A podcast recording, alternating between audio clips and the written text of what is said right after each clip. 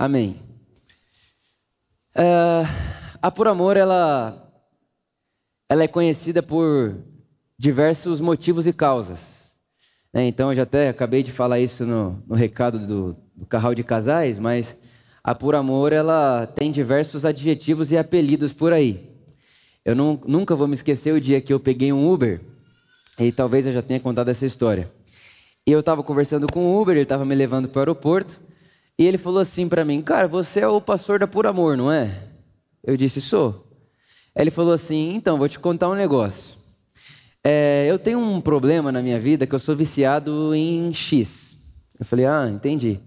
Aí, ele, aí eu sou viciado nesse X aí e eu fui confessar para o meu pastor que eu tinha caído nesse X. E eu fui lá, confessei para ele. Falei: Ó, caí nisso daqui. Aí o meu pastor olhou para mim e falou assim: tudo bem, caiu, levanta, né? E agora não vamos cair de novo, não vamos ficar nesse cai e levanta, beleza, vamos embora, continua, discipulado, célula e tal. Aí, Vitor, passou um tempinho, eu caí de novo. Caí pela segunda vez, no mesmo X. Cheguei no meu pastor e falei: pastor, caí de novo. Não aguentei, caí de novo. Tem uma coisa dentro de mim que me empurra, tem uma coisa de mim que é mais forte do que eu, caí de novo. Aí o pastor falou: Ó, segunda vez aí já é brincadeira, mas beleza. Vamos lá, vamos orar, vamos confessar, vamos se perdoar e vamos embora. E aí ele disse para mim que na terceira vez que ele foi confessar para o pastor esse pecado X, que ele tinha caído pela terceira vez em pouco tempo, o pastor olhou para ele e falou assim: Ó, você já está de brincadeira, você não quer ir para puro amor, não? Porque lá você vai poder fazer isso aí e nem precisa confessar. Ó, que legal, né? Bacana. Uma outra vez também, e isso é muito comum, eu ouvi uma pessoa falando assim: a por amor é lugar para crente Nutella.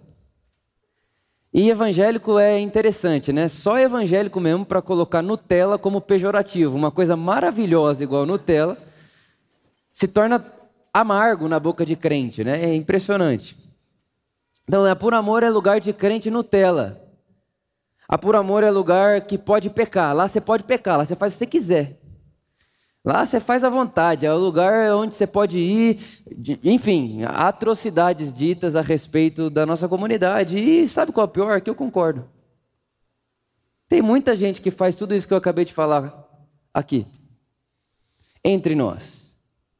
Tem muita gente que de fato faz isso daí, está aqui agora, inclusive me ouvindo, está aqui, está na sua casa, vai vir hoje à noite. Porque a Por Amor, ela não é uma igreja de pessoas iguais mesmo, não. E a Por Amor também não é uma igreja de porta fechada para ninguém. Pelo contrário, ela está aberta. E por estar aberta e o convite ser a todos, se torna uma igreja de diversidade. Se torna uma igreja onde, nesse auditório, tem gente que ora todo dia e tem gente que não ora nunca. Mas está no mesmo auditório, na mesma comunidade, faz parte da mesma igreja. Nesse auditório aqui agora, me ouvindo, tem gente que lê a Bíblia todo dia. Todo dia. E tem gente que não lê nunca. Tem gente que se eu pedir para abrir a Bíblia aqui em Zaqueu capítulo 3, a pessoa procura. E tem uns irmãos que falaram aqui, por que foi piada? Não tem o livro de Zaqueu, ok, irmãos? Esse livro não existe. Está tudo aqui, ó. Aqui me ouvindo agora tem gente espiritual e gente carnal. Aqui me ouvindo agora tem gente madura e gente infantil. Por quê? Porque a porta está aberta e é para todo mundo. E essa é a beleza do que a gente chama igreja. Igreja é o lugar da diversidade. É o lugar da porta aberta.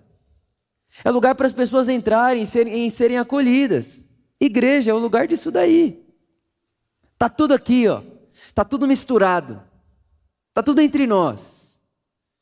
Gente que ora, gente que não ora. Gente que está no primeiro amor, né? Aquele negócio, estou apaixonada.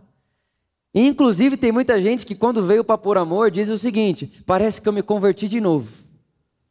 Estou no primeiro amor de novo. Eu era crente há 70 anos de idade, mas agora eu sou crente de novo. Estou no primeiro amor. Parece que, parece que abriu agora um novo caminho com Jesus para mim. Está tudo aqui misturado. E em contrapartida, tem gente aqui que está perdendo a fé. Tudo aqui entre nós. Tudo acontecendo ao mesmo tempo. E é uma verdade. Porque há quem diga, né, essa máxima aí, que o único lugar onde todo mundo é igual é no cemitério. Aqui não é todo mundo igual. Não tem como ser todo mundo igual. E o dia que for todo mundo igual, desconfie. Porque não há nenhum ser humano igual a outro ser humano. Somos todos diferentes, carregamos individualmente, subjetivamente, faces de Deus. O Vitor não carrega em si toda a face de Deus. Você não carrega em você toda a face de Deus. É por isso que na somatória das faces de Deus, nas nossas subjetividades, nós encontramos a imagem, a totalidade de quem Deus é. Na somatória das subjetividades. Então, sim, a Por Amor é um lugar cheio de gente diferente.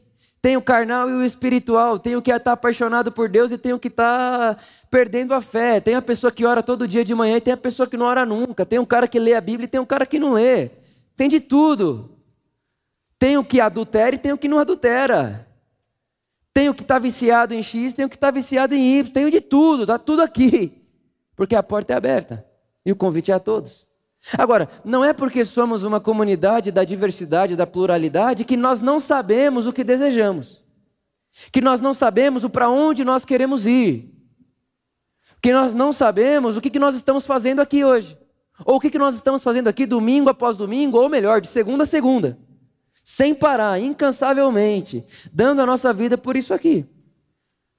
E o que nós queremos, o que nós desejamos e falamos aqui praticamente toda semana é essa nossa ambição de sermos seres humanos à imagem de Jesus. Inclusive, esse é um lema da Por Amor desde lá do começo. Que se você assistia Por Amor lá atrás, o vídeo começava assim: Quero ser como Jesus. Antes de qualquer pregação, tinha uma introdução: Quero ser como Jesus. Por quê? Porque por mais que somos diversos, temos uma coisa em comum: Quero ser como Jesus. Estou tentando, estou querendo, estou atrás, estou em busca. Quero ser como Jesus, quero, quero me tornar um ser humano à imagem e à semelhança de Jesus. Quero me tornar parecido com Jesus. Isso é o nosso ponto em comum. E tem um psicólogo que eu gosto muito, inclusive um dos mais renomados da psicologia, o Jung. Ele diz que isso daí, né, se tornar um ser humano à imagem de Jesus, é um processo de humanização se tornar um ser humano. Ninguém nasce ser humano, a gente vai se humanizando. E nós, cristãos, nós temos um humano perfeito. Então a gente não se humaniza por uma ideia, a gente não se humaniza de acordo com uma filosofia, com uma ideologia. Não, nós nos humanizamos à semelhança de Jesus. Então, para nós, quanto mais humano, mais como Jesus. É o que o teólogo Boff disse para nós: quanto mais humano, mais divino. Porque Jesus é o humano perfeito e Jesus é Deus. Quanto mais humano, mais divino. Então, nós estamos aqui porque queremos ser como Jesus. É o caminho do Evangelho. Nos ensinar a sermos seres humanos à sua semelhança, como Ele é. O tipo de gente que Ele é. E esse mesmo Jung, ele diz o seguinte: quando olhamos para fora de nós, a gente sonha. Quando a gente olha para fora de nós, a gente vive iludido. Quando a gente olha para fora de nós, a gente vive como quem está sonhando, iludido, alucinado. Mas quando a gente olha para dentro de nós, a gente acorda.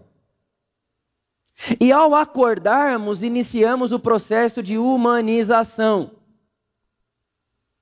Para que a gente entre nesse caminho, a gente precisa acordar. E de acordo com Jung, eu acho que o Jung não está sozinho nisso, a Bíblia a Bíblia está com ele. Para que acordemos, precisamos olhar para nós mesmos. Precisamos olhar para dentro. Então, aquele que olha para fora sonha, aquele que olha para dentro acorda. E ao olharmos para dentro, algumas coisas nós perceberemos dentro de nós, e eu quero chamar o nosso irmão Paulo para essa conversa. E o que o Paulo vai dizer para nós que quando nós olhamos para dentro de nós, a gente vai encontrar, no mínimo, três forças agindo aqui dentro. Três forças agindo aqui dentro três impulsos agindo aqui dentro. Numa conversa de Paulo com Jung, Jung diria: Paulo, tem que olhar para dentro, porque quando olha para dentro acorda. Paulo diria: verdade, quando olha para dentro se encontra no mínimo três forças. Quais forças são essas, Paulo? Romanos capítulo 7 e 8, Paulo vai falar sobre essas forças. E a primeira força, primeira lei, força, poder, que o Paulo vai dizer que está dentro de nós, e que ao olharmos para dentro encontraremos é a lei de Deus. A lei de Deus está dentro de nós. E não é dentro de nós cristãos, é dentro de nós seres humanos. Todo ser humano tem dentro de si essa lei de Deus. Todo ser humano. Inclusive, o mesmo Paulo, em Romanos capítulo 2, diz que muitas pessoas que, sem o conhecimento do Evangelho, fizeram da consciência lei para si mesmo. Porque tem dentro de todo ser humano expresso e imprimido essa lei de Deus que diz: faça o bem. Essa lei de Deus que diz: faça o amor. Essa lei de Deus que diz: não mate, não roube. Está impresso em nós. Está dentro de nós. E essa lei de Deus que o apóstolo Paulo está dizendo que é uma força que está dentro de todo ser humano, ele diz que ela é boa. Ele diz que ela é perfeita. Ele diz que ela é santa. Romanos capítulo 7 ele diz: de fato, a lei é santo, o mandamento é santo, ele é justo e ele é bom. E mais, ele diz: a lei ela é espiritual. Então a lei de Deus que está em nós, ela é maravilhosa, ela é sensacional, ela é esplêndida, ela é justa, só tem um problema. Ela está na nossa mente, mas nós não conseguimos cumprir ela. Não dá. O problema da lei de Deus não está na lei, está na gente. Porque a lei é boa, perfeita e justa. Mas aí o apóstolo Paulo vai falar sobre a segunda força que opera nele, opera em mim e opera em você. A primeira a lei de Deus, está na nossa mente.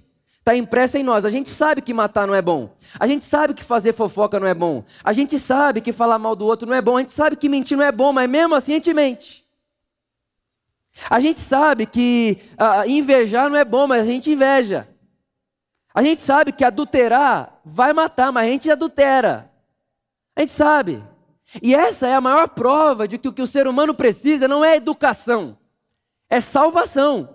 Porque o que mostra para nós que a gente precisa ser salvo é que a gente sabendo que adulterar mata, a gente adultera. A gente sabendo que mentir mata, a gente mente. Então, assim, essa essa tensão está dentro da gente. E, e, quando a gente percebe, peraí, eu sei que comer guloseima todo dia me mata, mas eu como. É, tem algum problema aí que você precisa ser salvo.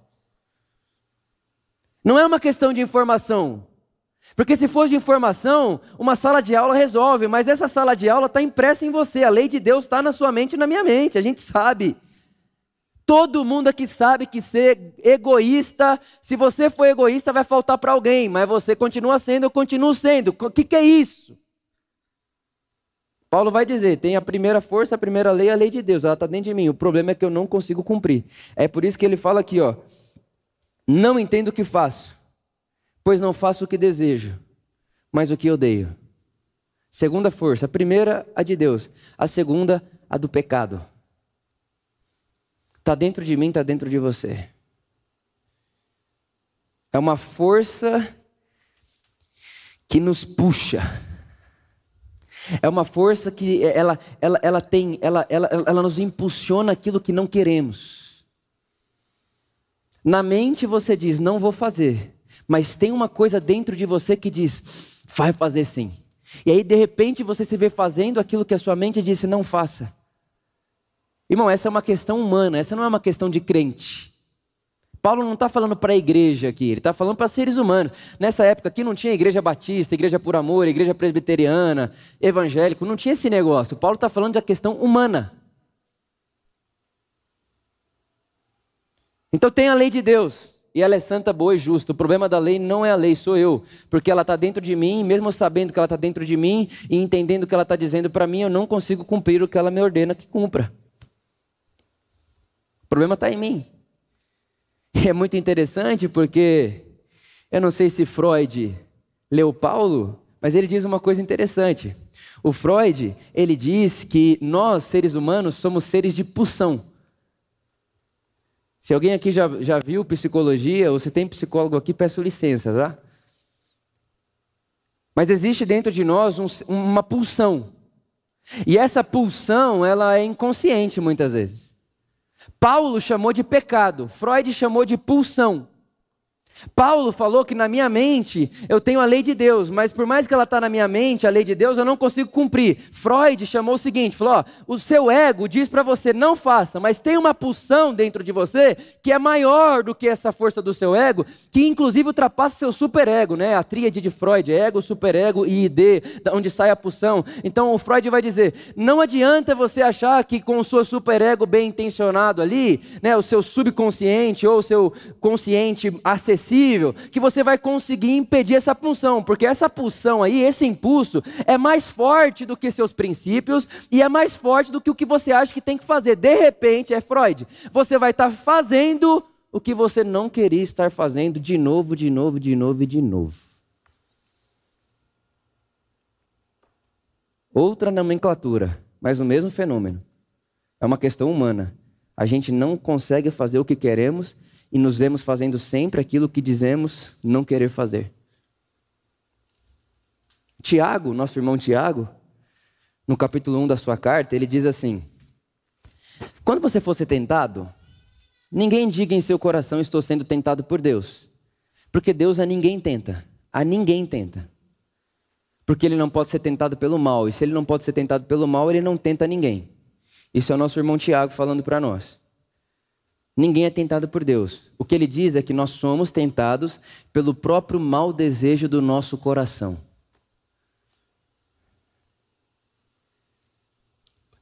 O, o, o, o negócio do pecado é que a força que me empurra para ele está dentro de mim. Então o que o Tiago está dizendo é isso aqui, ó. Está aqui o objeto aqui. Esse, esse objeto aqui, ó, meu pecado, tá? É o pecado consumado. Isso aqui é o pecado depois de feito. Aí Tiago está dizendo assim: Deus não está acendendo uma luzinha ali para ver se você tá, vai ficar olhando para ele, para ver se você vai ficar namorando com ele, para ver se você vai ficar olhando para ele, para ver se você vai passar no teste ou não. Não, Deus não faz isso. O que empurra você para lá, Vitor, o que, o que gera pulsão para você ir para lá não é Deus e nem o diabo. Ai, a pomba gira entrou naquela mulher, ela me seduziu. Safado. Porque eu passei pela mesma mulher e não percebi o que você percebeu. Então repara, o problema não está no objeto, não está na pessoa, é o mau desejo do meu coração que me empurra para lá. Tem um pastor que eu gosto muito, ele chama Paulo Brabo. E ele diz assim: é Paulo Brabo mesmo, e ele é brabo mesmo. O cara é bom, o cara é maravilhoso. Ele diz assim: não é o objeto que me atrai. Não é aquele. Como, vamos dar um nome para isso aqui. Qual vai ser o nome disso aqui? Qual é o nome desse pecado? Vai, gente. Vai, vocês são mais pecador que eu. Vamos, vamos. Pudim. Pudim vai ser o nome disso aqui? Não, outro nome. Hã? Adultério? Fofoca. Esse é de crente, vamos nesse. Fofoca. Bicho de pé não, irmão.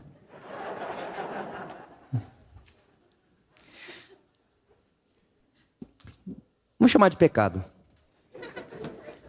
Fofoca. Tá ali, ó. Não é o objeto que me atrai. Porque é engraçado. Muita gente passa diante dele e não sente nada. Muita gente lê a mesma notícia que você leu, ou vê a mesma coisa que você viu, mas não quer fofocar. Viu a, o, o, casalzinho brigando ali, mas não quer sair de lá. Nossa, você viu? Eles estão brigando. Não, muita gente viu o que está acontecendo ali. Muita gente vê a mesma coisa que você, ouve a mesma coisa que você, é, mas o problema não está no que a gente está vendo, porque não é o objeto que me atrai. O Paulo Bravo vai dizer: sou eu que sou atraído ao objeto, porque o mau desejo está em mim. O mau desejo está em você, o mau desejo está em nós. Essa é uma questão humana. Então, Freud vai chamar de pulsão, Paulo vai chamar de pecado, lei do pecado. Tiago vai chamar de mau desejo do coração. E repara, a gente está tudo perdido numa dessa aqui. Então quer dizer que nós somos destinados para sempre a fazermos aquilo que não queremos. É isso que está acontecendo aqui. A gente está tá condenado para sempre fazermos o mal que nós não queremos e a não conseguir fazer o bem que nós queremos. É isso que está acontecendo aqui até agora. Pois o que faço não é o bem que desejo, mas o mal que não quero, isso eu continuo fazendo. É isso que Paulo está dizendo. E aí chega no versículo 24 de Romanos capítulo 7, ele diz: Miserável homem que sou. Irmão, e esse é um lugar que hoje, hoje, hoje eu percebo que todos nós precisamos chegar. Todos nós precisamos chegar. E eu dou muito, eu agradeço muito a Jesus por ter me apresentado os materiais escritos pelos monges de séculos e séculos e séculos atrás. Antes de ter esse negócio de reforma protestante, lá atrás, século 3 e 4. Os, os monges diziam o seguinte: ninguém consegue experimentar a graça de Deus em absurdo e êxtase sem antes experimentar o conhecimento de si. Porque é só quando você olha para dentro e percebe essa tensão que você diz: Meu Deus, miserável homem que sou, quem me livrará dessa morte? É só nessa hora que você olha para você e diz: Eu não consigo por mim mesmo. É só nessa hora que você olha e diz: A lei de Deus é boa, santa e justa, mas eu não consigo abraçá-la, eu não consigo, eu não tenho força. A, a, minha mente diz: Eu quero, mas tem uma coisa dentro de mim, pecado, mau desejo ou a pulsão, que me empurra para aquilo que eu disse não querer, e quando eu vou ver, eu estou abraçado com aquele objeto e falo: ai, Jesus, meu Deus do céu, de novo, de novo, de novo. De novo eu estou aqui. É nessa experiência que eu digo: miserável homem que sou.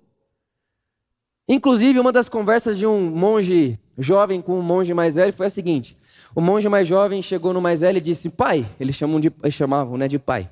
Pai, por que, que eu sou tão rápido em julgar? E o monge mais velho disse: Porque tu conhece pouco a ti, pouco a ti mesmo.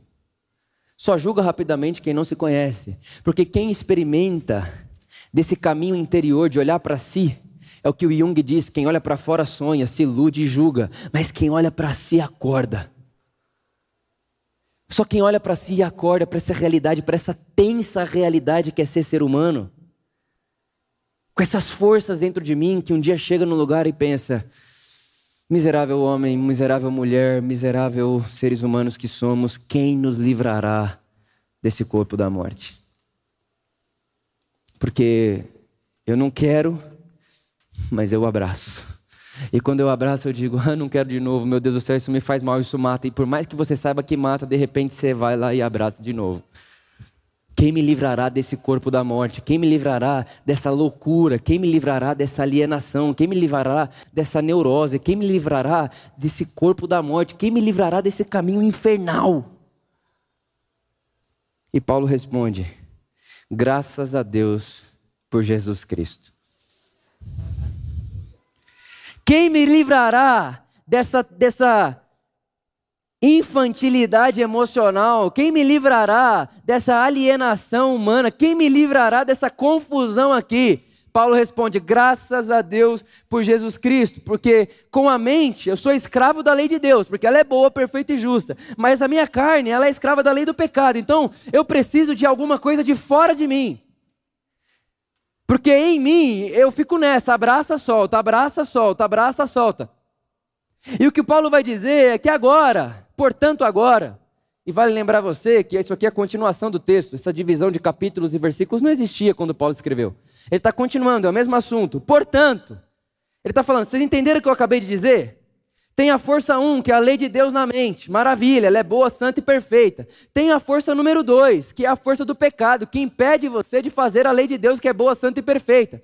E agora eu estou contando para você que tem uma força 3, uma terceira lei, Portanto, agora, não há mais condenação para aqueles que estão em Cristo Jesus, porque por meio de Cristo, a lei do Espírito e da vida me libertou. A lei do Espírito e da vida me libertou da lei do pecado e da morte. Porque aquilo que a lei for incapaz de fazer, por estar enfraquecida pela carne, porque a lei é boa, a carne que não consegue. Porque aquilo que a lei foi incapaz de fazer por estar enfraquecida pela carne, Deus o fez. Deus o fez enviando o seu filho.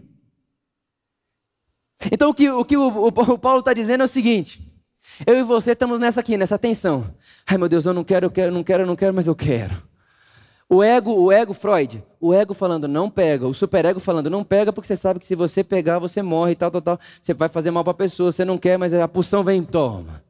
Tiago está dizendo, é, não é Deus que está tentando, não é o diabo, não é a pomba gira, não é nada não, é o mau desejo que está em você mesmo. Cada um é tentado pelo próprio mau desejo do coração. E, uh, a gente está nessa loucura.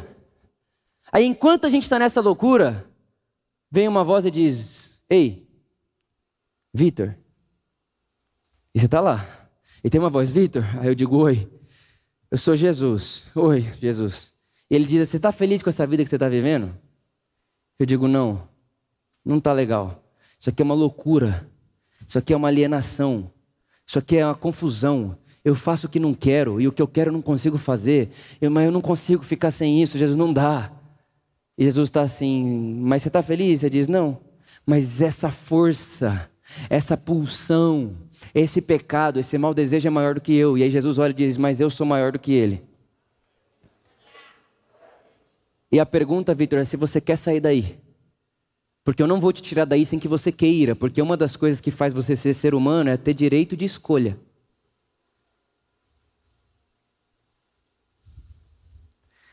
Essa voz não me tira daqui obrigatoriamente, ela me pergunta: quer sair?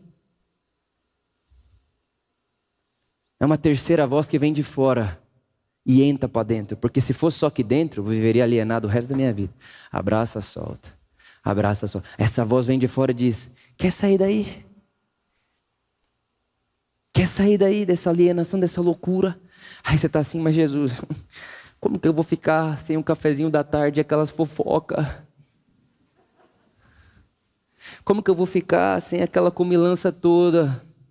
Como que eu vou ficar sem aquela pessoa, aquela pessoa lá, a mulher do outro, o homem do outro? Jesus é tão legal, adrenalina. Como que eu vou ficar sem, sem, sem álcool? Sem ficar bêbado? Como que eu vou, como que eu vou ficar? Como é que eu vou ficar sem essa loucura, sem essas orgias espirituais e emocionais? Como que eu vou ficar sem essa religião que diz para mim que você vai fazer por mim se eu fizer por você? Como que eu vou ficar sem esses vícios? Como? E Jesus vai olhar para mim, para você, vai dizer: fica melhor se você sair daí, eu te garanto. Não, Jesus, mas não deve ter nada melhor do que esse gostinho que tem. Tem coisa melhor. Mas eu não vou te tirar daí da força. Minha pergunta é: você quer sair? E aí o Espírito Santo, você diz: Eu quero. Você se rende. E quando você se rende, esse Espírito Santo vai dizer: Vitor, você é filho amado de Deus. Aí vai ter dia, irmãos, porque a gente, a gente segue Jesus, mas não sai do mundo. E a gente não deixa de ser ser humano. Vai ter dia que você vai lá, você vai lá, você vai lá. Tem dia que você toca, tem dia que você abraça de novo, e tem dia que você vai quase, mas em todos esses momentos o Espírito está assim. Você é filho e filha amada de Deus. Quando toca, não há mais condenação para você. Quando abraça, não há mais condenação para você, porque aqueles que estão em Cristo Jesus foram completamente anulados. Foi anulado toda a escrita de dívida e não há mais condenação para você essa voz do Espírito Santo dentro de mim, dentro de você, que diz para nós: não há mais condenação. Você é filho amado, você é filha amada. Verdade que existe na nossa consciência uma vontade de fazer o bem. A lei de Deus impressa na nossa mente. Existe. Existe. Mas verdade é também que existe uma pulsão pecado ou mau desejo que nos empurra a fazermos aquilo que não queremos. E viveríamos escravos disso para sempre, se não tivéssemos uma pessoa chamada Jesus, que não é só o nosso educador, é o nosso salvador, para nos salvar dessa morte. E aí o que o Paulo vai dizer é: e agora? Vocês não estão mais sob o domínio da carne, mas do espírito. Agora vocês podem ser guiados pelo Espírito de Deus. Porque agora o Espírito de Deus testifica no espírito de vocês que vocês são filhos amados de Deus. Coisa maravilhosa. Sabe, irmãos, é, é, exatamente por isso que quando você e eu, quando a gente se aproxima disso aqui, ou a gente abraça, é por isso que a gente fica incomodado. Tem uma história de uma santa, ela chama Santa Catarina, viveu nos primeiros séculos. E ela escreveu no diário dela que ela estava passando um momento de muita tentação, muita tentação. Ela estava se sentindo muito tentada e ela escreve que ela estava achando injusto aquele tanto de tentação sobre ela. Ela escreve assim: Eu estava achando que Deus me abandonou. Eu falei, pô, Jesus me deixou para trás. Ele me entregou para Satanás. Isso é uma santa dizendo, Santa Catarina, o nome dela. Jesus me deixou para trás. Jesus não quer mais saber de mim. Jesus não tem mais nada comigo. Ele me abandonou, me deixou ao léu. E ela passando por aquela tentação, passando por aquela tentação. E de repente a tentação foi embora. Porque se resiste, ela foge. Não é assim que está escrito? Resista e vai acabar. Não fica ali para sempre. Ninguém tem vontade de comer pudim toda hora. Tem gente que tem, mas geralmente não. Aí olha só o que ela disse. Que passado algum tempo, desse dia da tentação, ela chegou em Jesus, no momento de conversa com Jesus, de oração, ela falou: Jesus, onde é que você estava? Eu estava passando um absurdo, aquelas tentações que eu estava. Ela, ela, usa essa expressão, parecia que eu estava no olho do furacão e em volta era só os demônios me rodeando, um negócio, tentação, tentação, e eu, meu Deus do céu, não vou aguentar, não vou aguentar, não vou aguentar. E ela falou: Jesus, onde você estava? E Jesus responde para ela: Estava com você, em você e mais perto do que nunca. E é só porque eu estava em você, com você e mais perto do que nunca que você ficou desesperada. É só porque eu estava com você e em você e mais perto do que nunca que você ficou, meu Deus do céu, eu não posso tocar nisso, eu não vou fazer isso. É só porque eu estava com você que você se incomodou. Porque se, se eu não tivesse, você tinha abraçado as possibilidades. Se eu não tivesse, você teria abraçado os seus desejos. Se eu não tivesse, você teria abraçado e se lambuzado com aquilo mais, porque eu estava. Você dizia, não, não farei isso, é o que o apóstolo Paulo vai dizer. Eu, Cristo, vive em mim, eu sou parte do corpo de Cristo. Como me entregarei e abraçarei esses desejos que ferem a sua santidade e a sua vida? Não é questão mais de ferir o Vitor, não é mais questão de ferir as pessoas à minha volta. Agora é questão de perceber que Cristo vive em mim, eu faço parte do corpo de Cristo. Como entregarei o corpo de Cristo a esses desejos? Vitor, mas estou rodeado, tem um furacão em volta de mim. Tudo bem, você é ser humano, faz parte, faz parte de ser ser humano, viver sob tensão. Mas graças a Deus pelo Evangelho de Jesus, que nos livra dessa irrealidade, ou melhor, dessa realidade péssima e infernal de convivermos sempre, sempre, sempre, sem fazer o bem que queremos e sempre, sempre, sempre fazendo o mal que não queremos. O Espírito Santo nos livra disso tudo, porque ele nos tira para fora dessa neura e diz: Vitor, eu sei que dentro de você tem duas forças que lutam uma com a outra: é a carne e o espírito, é o ego e, o, e, o, e, o, e a pulsão, está tudo aí dentro. É o bom desejo da lei de Deus e o mau desejo, está tudo aí dentro. E aí dentro você não consegue se resolver. Você pode escrever o melhor plano, disciplina no mundo, você não consegue resolver com o que tem aí dentro. Você precisa de uma coisa superior, ou melhor, você precisa de uma coisa que venha de fora e que te tire daí para fora daí. E esse alguém sou eu.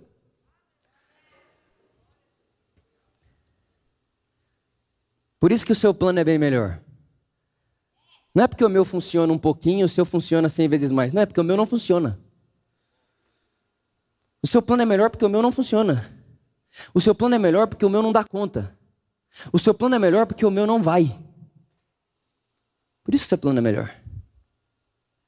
Essa é a experiência da caminhada com Jesus, cheia de tensão, com momentos de tentação, com momentos onde você vai ser tentado a falar o que você sempre falou, porque você está habituado a falar o que você sempre falou.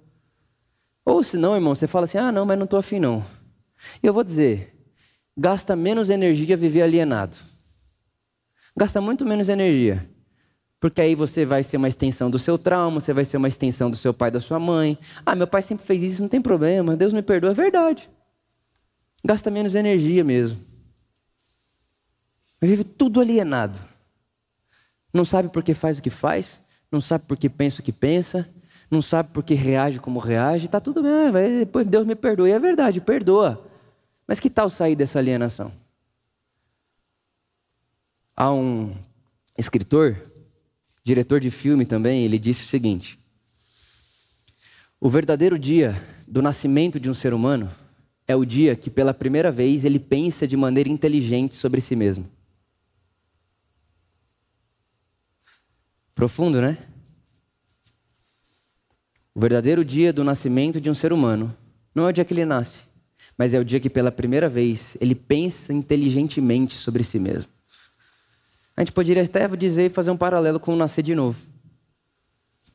A gente nasce de novo e quando a gente nasce de novo, a gente sai dessa neura, a gente sai dessa alienação, a gente sai desse estado deplorável. Não é que a gente sai do mundo, a gente continua aqui, no meio do caos e da esperança, no meio do medo e do amor, com sombra e com luz. Porque, irmão, toda luz tem sombra, todos nós. Essa é outra, uma outro ensino de Jung. Todos nós carregamos dentro de nós, como seres humanos, polos opostos luz e sombras, bem e mal. E uma pessoa que se humaniza, ela junta tudo isso diante da fé dela, diante de Deus, diante da sua espiritualidade. E com esse caminho que Jesus nos traz, ele dá a mão para o Espírito Santo e é guiado pelo Espírito Santo.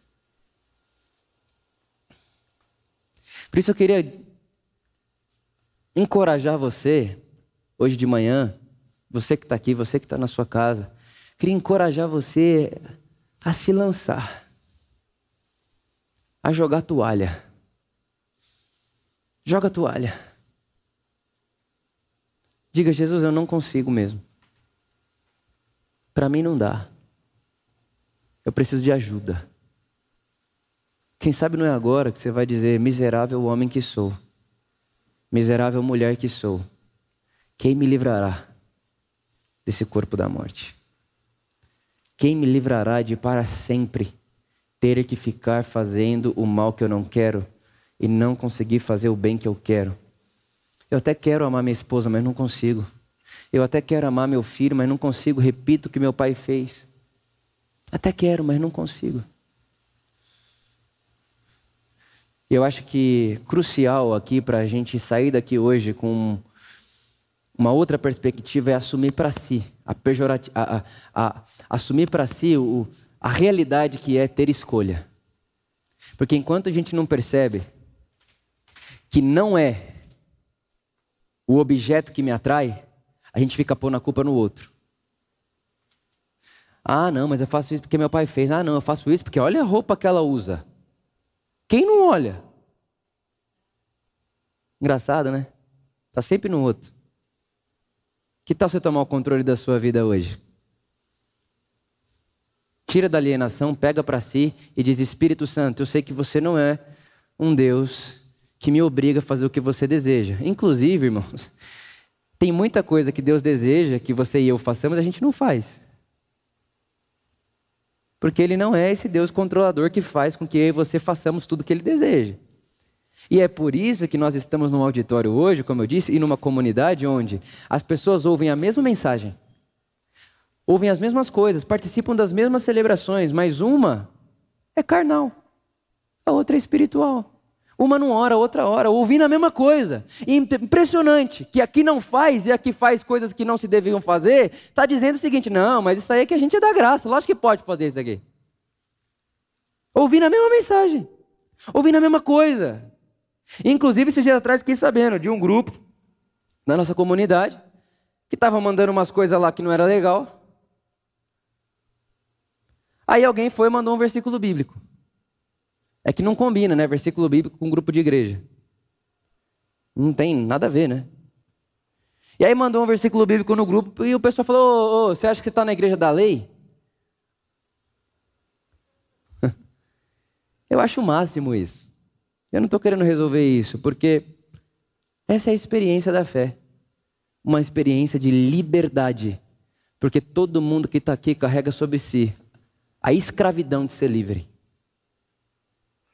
E você vai fazer da sua vida o que você quiser, ouvindo o que muita gente, como você, ouve, mas não está tendo a mesma vida que você. Porque a, a, a, a prerrogativa da sua vida não é o que você ouve, é o que você decide fazer. Então hoje eu estou dizendo para você que existe um caminho para sair para fora da alienação, para sair para fora desse desse caminho que mata. É isso que Tiago vai dizer. Tiago capítulo 1, ele vai comparar o pecado como uma gravidez. Ele diz que o desejo em nós é a semente. E se a gente alimentar essa semente, vai nascer uma criança, vai nascer o pecado. E quando o pecado nasce, ele mata. Quando semente, você mata e morre. Sabia disso? Mentira é matar e morrer. Você morre para o tipo de ser humano que deveria ser e mata o outro da confiança. Quando você faz qualquer um, irmão, qualquer um dessas coisas que a gente está falando aqui, tem tantos. Conceber pecado é matar e morrer. Então, eu, hoje, o que eu estou querendo trazer para você é um caminho que nos tira da alienação. E que eu acredito que pode produzir em mim e você um desejo de querer seguir Jesus e dar a vida ao Espírito de Jesus e dizer a Ele: Espírito Santo, guia-me. Guia-me. Espírito Santo, sopra o seu vento em mim. Guia-me. Espírito Santo, o profeta Isaías disse que haveria um dia onde a voz de Deus falaria nos meus ouvidos espirituais: Fala comigo, eu quero seguir o seu caminho, eu quero sair dessa alienação, eu quero sair dessa confusão. E o dia que você abraçar o objeto, ele vai dizer: Você é filho amado, não há mais condenação, continue. Continue. Continue. Eu oro para que seja assim na minha vida e na sua vida. Por isso, hoje, a minha oração com você é muito simples. A minha oração com você hoje é Espírito Santo, guia-nos. Amém. Obrigado, Jesus. Obrigado, Espírito Santo. Obrigado por essa maravilhosa realidade que é ser ser humano. Maravilhosa e assustadora. Tensionada realidade que é ser ser humano, mas obrigado porque nós conseguimos aprender no seu evangelho que você nos tira disso, da alienação. Não nos tira do mundo, mas nos tira da alienação. E traz para nós uma possibilidade de caminharmos cada vez mais, dia após dia, não em perfeição como ausência de erros, mas em integralidade, sermos inteiros diante de ti, diante da vida, diante do outro. Sermos inteiros. Não precisamos usar máscaras, não, não precisamos fingir que somos o que não somos, não, podemos andar inteiros confiantes, sabendo do que somos e do que estamos escolhendo. Eu oro assim, grato, feliz e contente, porque, como diria o nosso irmão C.S. Lewis, andar com Jesus, andar no caminho do Evangelho, é caminhar em direção a sermos como Jesus é. E esse caminhar não acaba aqui nessa terra, Jesus. Não acaba. Mas temos como objetivo o irmos o mais longe possível enquanto vivemos. Então o Espírito Santo nos leva o mais longe que podemos ir, nesse caminho de sermos como Jesus, que podemos ir, já nesse mundo, já hoje, já agora. Assim oramos e te agradecemos. Amém. Leve essa frase com você. Nós somos destinados a ser, pela graça, aquilo que Jesus é por natureza.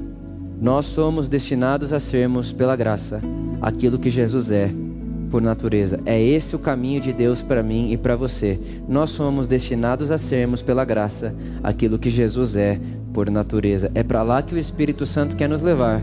E quando você se rende, é esse caminho que ele vai fazer com você. Que seja assim. Amém.